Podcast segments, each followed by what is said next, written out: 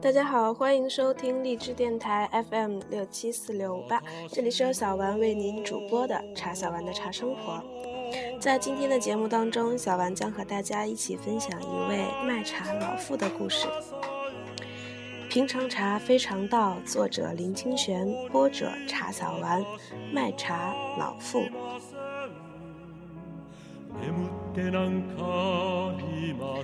在淡水高尔夫球场，正下着细雨，没有风。那些被刻意修整平坦的草地，在雨中格外有一种朦胧的美。我坐在球场的三楼餐厅，举目四望，有一种寂寞的感觉包围着我。看着灰色的天空，我深切地感到，年轻时一串最可贵的记忆，已经在这雨里湿如而模糊了。那是因为刚刚我为了避雨，曾想到淡水龙山寺去喝一壶老人茶，在幽暗的市场里转来转去，走到龙山寺门口，我完全为眼见的景象吓呆了。因为原本空旷的寺中庭院正中央坐着一座金色的巨佛，屋顶也盖起来了。旧日的龙山寺被一片金的红的颜色取代。不似往昔斑驳的模样。我问着寺前的小贩：“龙山寺不卖老人茶了吗？”小贩微笑着说：“早就不卖了。”那位卖茶的老太太呢？因为龙山寺要改建，没有地方卖茶，她被赶走了。我坐在寺前的石阶上，几乎不敢相信自己的眼睛和耳朵。龙山寺不卖老人茶了。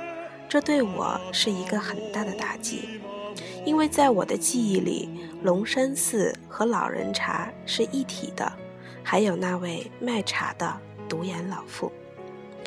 十几年前，我第一次到淡水龙山寺，就为这座寺庙着迷，并不是它的建筑老旧，也不是它的香火旺盛，而是里面疏疏散散的摆着几张简陋的桌椅，卖着略带苦味的廉价乌龙茶，还有一些配茶的小点心。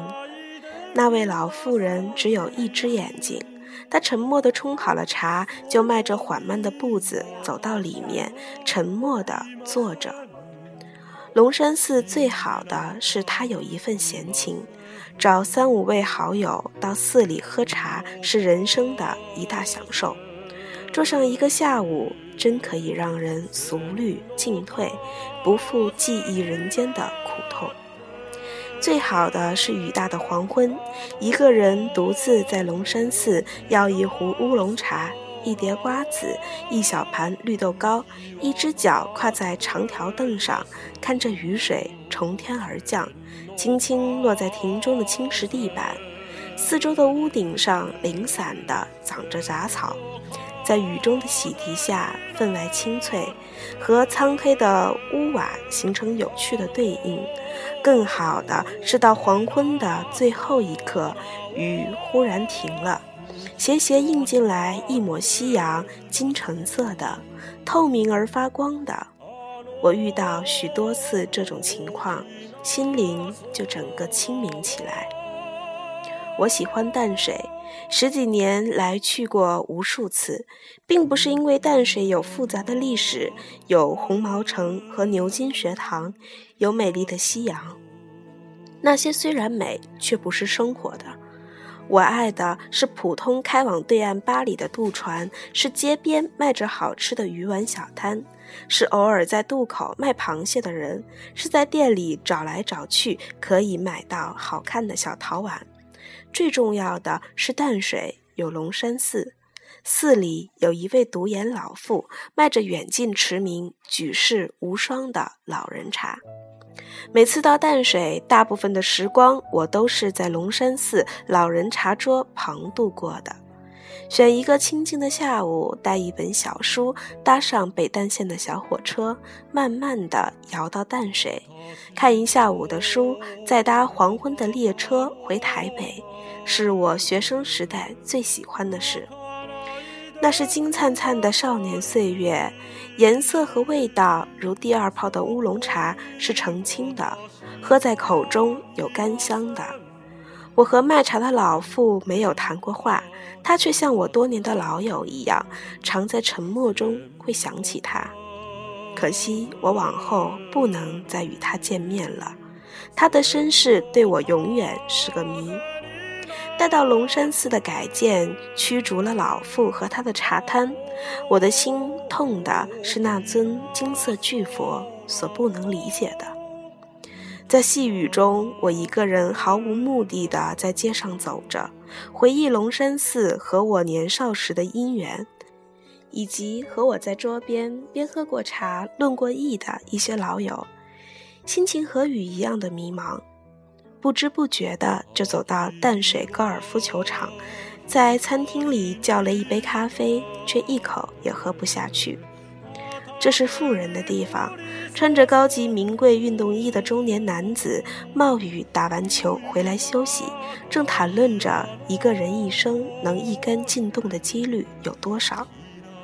一位微胖的男子说：“我打了十几年的高尔夫，还没有打过一杆进洞。”言下。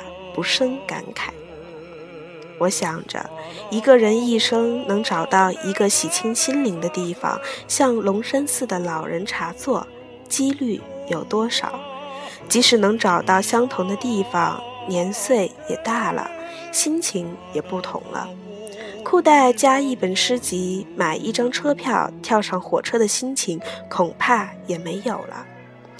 龙山寺改建对我是不幸的。它正象征着一轮金色的太阳往海中坠去，形象的美还清晰如昨。可是夕阳沉落了，天色